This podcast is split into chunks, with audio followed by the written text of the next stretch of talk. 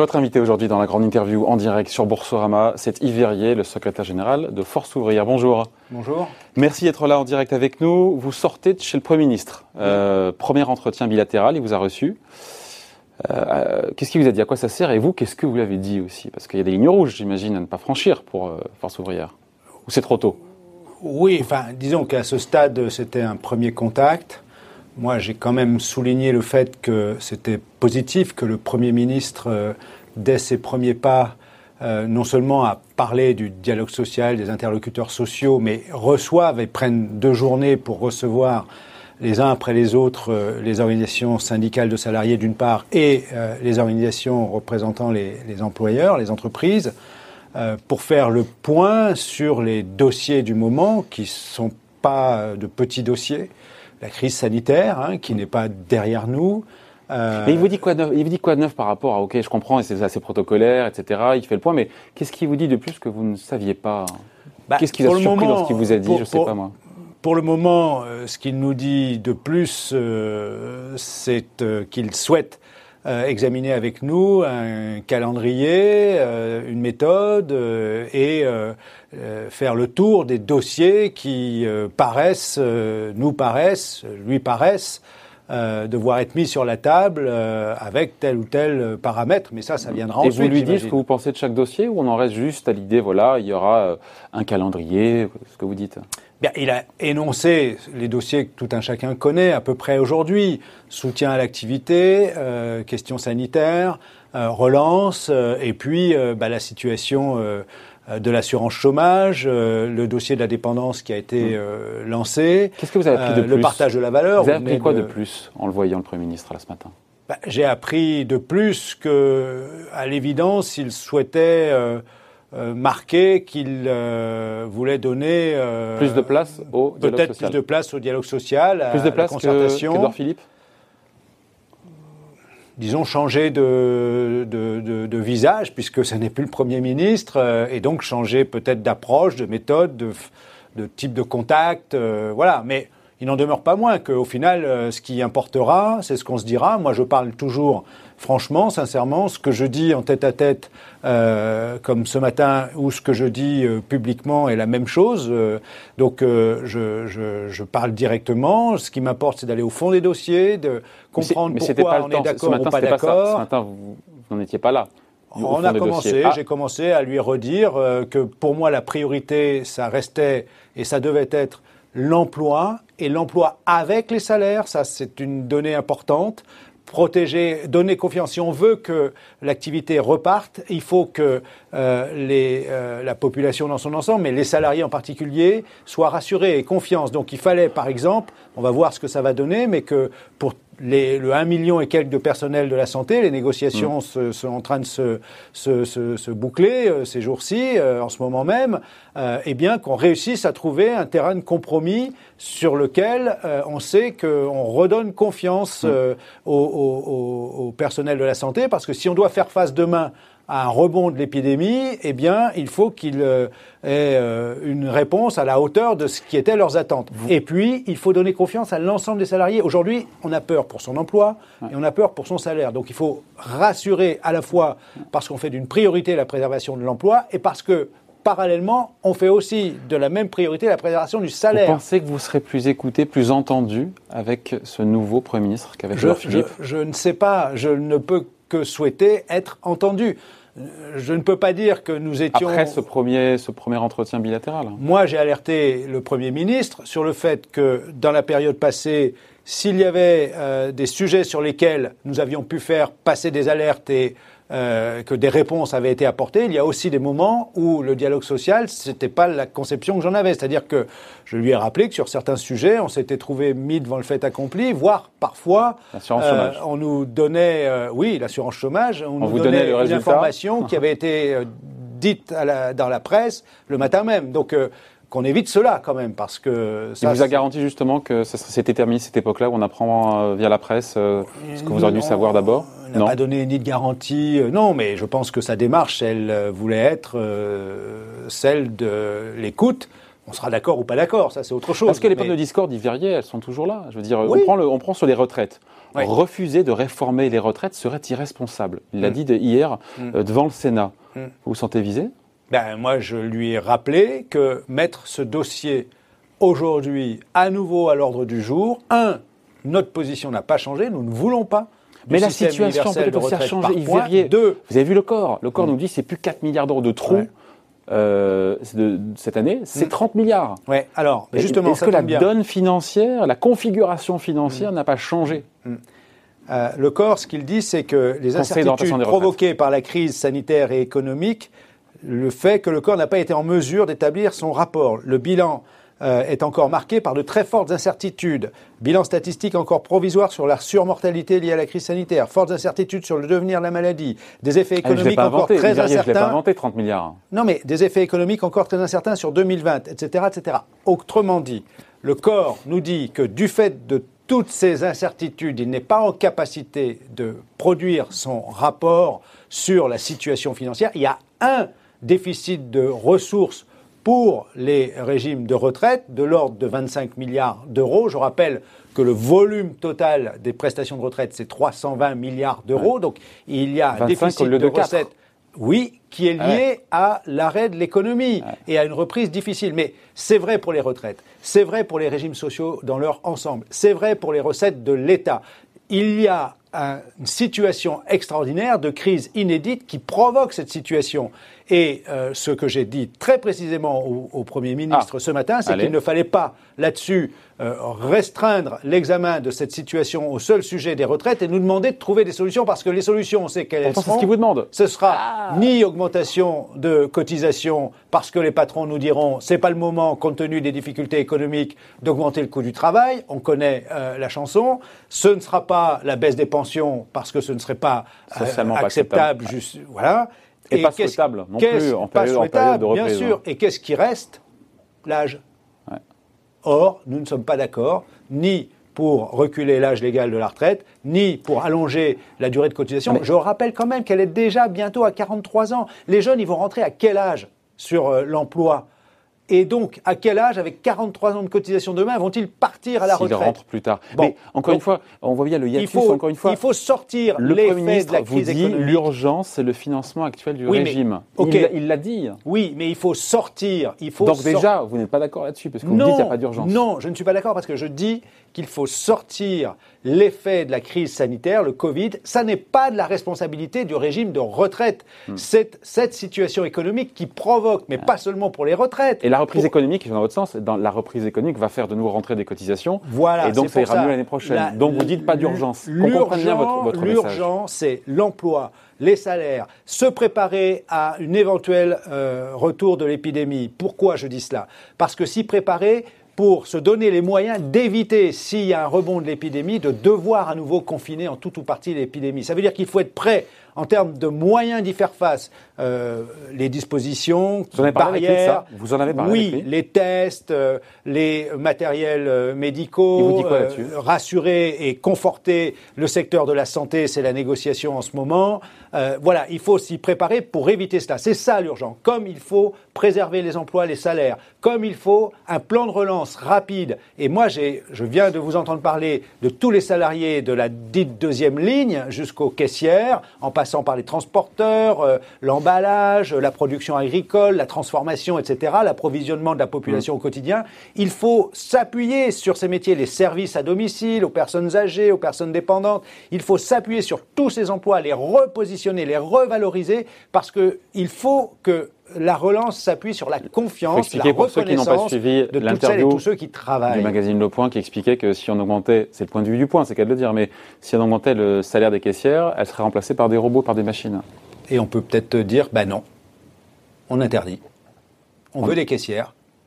Vous pensez que c'est euh, euh, admirable euh, une vie où on n'est plus que confronté à des robots? Là, on vient de s'apercevoir du rôle essentiel. Heureusement qu'elles étaient là. Heureusement qu'étaient là ceux qui mettent en rayon. Heureusement qu'étaient là les transporteurs qui ont transporté euh, l'approvisionnement. Heureusement qu'étaient là ceux qui travaillent dans l'agroalimentaire. Heureusement que toutes celles et ceux-là étaient là alors qu'ils n'avaient pas de moyens de protection. Donc, euh, si, je, le redis encore une fois, il faut, euh, parce qu'on a délocalisé l'industrie, Si on nous dit on automatise euh, les caisses, comme on l'a fait pour les péages autoroutiers, etc., qu'est-ce qui reste? Hein? Et a-t-on besoin d'une société qui se déshumanise Non. Donc, euh, on peut regarder autrement les choses. Il, faut valoriser ces emplois, les voir comme, comme on l'a dit tout au long de la crise, comme essentiels à notre société. Ouais. Donc, euh, il y a, vous notez quand même cette pomme de discorde entre vous et le Premier ministre sur le fait de régler le problème financier sur 2020 et peut-être les années suivantes. Sur mais tout le monde l'a dit, les organisations patronales. sur la durée de cotisation, le Premier ministre, il a dit, euh, il a botté en touche sur la durée de cotisation hier sur BFM TV, le Premier Oui, euh, je ne sais pas s'il a botté en touche. Pour le moment, je n'ai pas entendu beaucoup parler du système universel, donc j'ai pas l'impression que ce bah, soit. il le fait en deux temps apparemment. L'urgence, il dit en tout cas. Mais je vois encore une fois cette pomme de discorde et vous l'assumez. Hein. Mais parce que je pense qu'il faut traiter ce déficit de recettes des régimes sociaux. dans le cadre de la dette publique et non pas demander aux salariés de se serrer la ceinture, de travailler plus longtemps, parce qu'il y a aussi un effet contre-productif. Aujourd'hui, qu'est-ce qui se passe dans les entreprises où on nous annonce des suppressions d'emplois? Hier, c'était Airbus. On se bagarre pour éviter les départs contraints. Donc, on essaye de faire en sorte que s'il y a des suppressions d'emplois, ce soit des départs volontaires. Aujourd'hui, vous, vous ne partez pas volontairement quand vous avez 40 ans, parce que la situation est trop incertaine. Donc, qu'est-ce qui va l'emporter? C'est les départs à quelques moments, euh, pas loin de la retraite. On va faire un peu de départ anticipé. Pour faire quoi? Ben, Pour faire rentrer les jeunes dans l'emploi. Si à ceux qui ont aujourd'hui 62 ans, c'est l'âge légal, voire 63 ans, ceux qui sont encore en activité à 63 ans parce qu'ils n'ont pas encore le taux plein, ou 64 ans. Si on leur dit, ben, vous, vous allez continuer de travailler parce qu'il faut qu'on fasse des économies sur les dépenses du système de retraite, ben, les jeunes, ils vont rentrer d'autant plus tard en emploi, s'ils arrivent à y rentrer. Et pour le coup, on nous a suffisamment dit qu'il ne fallait pas faire porter euh, la dette sur les générations à venir, eh bien, c'est exactement les vieux travail qui, qui piquent le boulot des jeunes il y a du pour et du contre. Hein. C'est pas, c'est pas si évident. Encore une fois, euh, il y a des gens qui disent que c'est pas si évident. Régulièrement, on a fait des plans d'emploi pour soutenir l'emploi des seniors. Et très souvent, quelques temps après, qu'est-ce qu'il fallait faire? Un plan pour soutenir l'emploi des jeunes. et quelques temps après, qu'est-ce qu'il fallait faire? À nouveau, parce qu'il y a des effets de vase communicants. Et on sait très bien que les entreprises ont plutôt tendance à se séparer des emplois des plus âgés pour recruter plus jeunes parce que ça coûte moins cher en début de carrière à l'entreprise. Ça dépend des secteurs d'activité, ça dépend des qualifications, ça dépend des compétences. Donc moi, en tout cas, j'ai dit qu'il fallait euh, définitivement qu'on mette tout sur la table. Les aides publiques aux entreprises. Je le répète, je l'ai dit assez souvent, 140 milliards d'euros au bas mot chaque année. Est-ce qu'on peut regarder, évaluer l'efficacité, voire réorienter une partie de ces aides à justement peut-être euh, un meilleur équilibre euh, des régimes sociaux? Euh, les dividendes, le ministre de l'économie, des finances et aujourd'hui de la relance, c'est important, avait dès le début de la crise, dans le contexte de l'activité partielle, appelé les entreprises à modérer, deux tiers des boîtes du CAC 40, à ne pas verser deux tiers des boîtes du CAC 40, deux tiers, ont soit supprimé, soit réduit. Oui, non, il a été entendu. Hein. Oui, oui, mais qu'on mette tout sur la table, qu'on mette tout sur la table. Donc voilà, je pense que euh, on ne peut pas euh, revenir comme si de rien n'était et se dire et mettre sur le compte des régimes de retraite, des régimes sociaux d'une manière plus générale, l'effet d'une crise qui n'a rien à voir avec les systèmes de la sécurité sociale et en particulier des retraites. Et il y a l'assurance chômage. Ouais. Juste, il euh, faut parler, vous l'évoquiez euh, à demi-mot, euh, Yves Verrier, les mobilisations, on a vu Airbus, chez Hop, chez, chez, Nokia, chez Sanofi, on a vu hier plusieurs milliers de manifestants mm. se mobiliser à travers tout le pays sur différents sites contre les, les suppressions d'emplois post-Covid. Mm. J'ai fait le calcul sur ces boîtes-là, on est déjà à 8000 suppressions de postes. Est-ce que ces suppressions sont tout le temps ou pas tout le temps justifiées bah, ça dépend des secteurs. Eh ben voilà, c'est là où évidemment. Si vous prenez Airbus, par exemple, qu'est-ce que disent nos, camarades Airbus FO et le Les avions, ils sont au sol. Euh. Il y a une raison objective, c'est qu'on construit moins d'avions. Air France, qu'est-ce qui se passe? Il y a moins de, vols, donc il y a moins d'activité. Donc il faut redimensionner l'entreprise, non? Le syndicat FO Air France, comme le syndicat FO Airbus, s'aperçoit que dans ce contexte-là, il y a aussi des dispositions en termes de suppression d'emplois qui correspondent à une réforme de structure qui vise à faire des économies de plus long terme. Donc, certains profitent, on voit à l'évidence qu'il y a de la une part d'aubaine, d'effet d'aubaine, de situation où certes, chez qui dans certains chez Airbus, chez Air France, mes euh, camarades FO Airbus estiment qu'il y a une part des suppressions d'emplois qui tiennent à une volonté de restructurer, de faire de l'économie sur les coûts de manière plus structurelle, plus tendancielle, pas simplement du fait de la situation actuelle. Donc c'est là-dessus qu'ils sont mobilisés d'ailleurs pour éviter ce type d'effet. C'est la même chose à Air France. Sont mobilisés pour la les suppressions d'emplois qui ne sont pas liées à la crise du Covid. Absolument. Et préserver au maximum les emplois qui sont mis un peu en stand-by du fait de la crise du Covid en se disant si on dépasse cette crise, si on dépasse l'enjeu sanitaire, si on arrive à faire que le risque de l'épidémie est derrière nous parce qu'on a un vaccin, parce qu'on a limité sa circulation, parce qu'on prend les bonnes dispositions pour s'en protéger, etc., et que du coup la population est rassurée du point de vue de sa santé, l'économie repartira. Et si l'économie repart, eh bien, il aura fallu au préalable se préoccuper de préserver les emplois pour qu'ils soient là le moment Sauf qu'on ne sait pas ce temps de latence combien de temps il peut durer. On ne sait pas aujourd'hui. On ne sait pas euh, aujourd'hui, mais le risque serait, parce qu'on ne sait pas, de mettre tout ce monde-là au chômage purement et simplement parce que ça, deux ans on ne repart pas. On ne repart pas dans les mêmes conditions. Et de toute façon, je vais vous dire, le coût, il est à peu près le même. Les tuyaux ne seront pas les mêmes, mais on ne va pas laisser dans la misère ceux qui n'ont plus d'emploi. C'est pour ça d'ailleurs qu'il faut revenir sur les dispositions de la réforme de l'assurance chômage. Très vite, je l'ai redit au Premier ministre ce matin. Il faut revenir aux dispositions euh, qui précédaient la réforme qui a été imposée par le gouvernement en juin de l'année dernière en matière d'entrée dans les droits, de rechargement des droits, de calcul de l'allocation. Si bien compris, cette, euh, cette, seconde partie de la réforme de l'assurance chômage, pardon, on passe d'un bah, Ce que je veux savoir, c'est si elle est décalée sur l'ensemble. C'est un report. C'est pas un report, c'est pas une abrogation. C'est un report. vous avez compris, vous avez compris la nuance. C'est hein. un report. Pour le moment, c'est un report. Donc vous êtes à demi satisfait bah, et y compris sur le report, je veux savoir exactement ce qu'on reporte, puisqu'il y a un certain nombre de calcul mesures. des indemnités, non Alors, le calcul du salaire journalier de référence qui permet de calculer l'indemnité, mais il y a aussi un aspect important, c'est le rechargement des droits. Aujourd'hui, il vous faut retravailler six mois. Auparavant, c'était un mois. Hein. Et ça, c'est important, quand, le rechargement. Hein, quand ah, rechargement, pardon. Oui, rechargement. Donc ça, c'est important parce que c'est tous les petits contrats courts. Et on risque de voir se multiplier les contrats courts, malheureusement.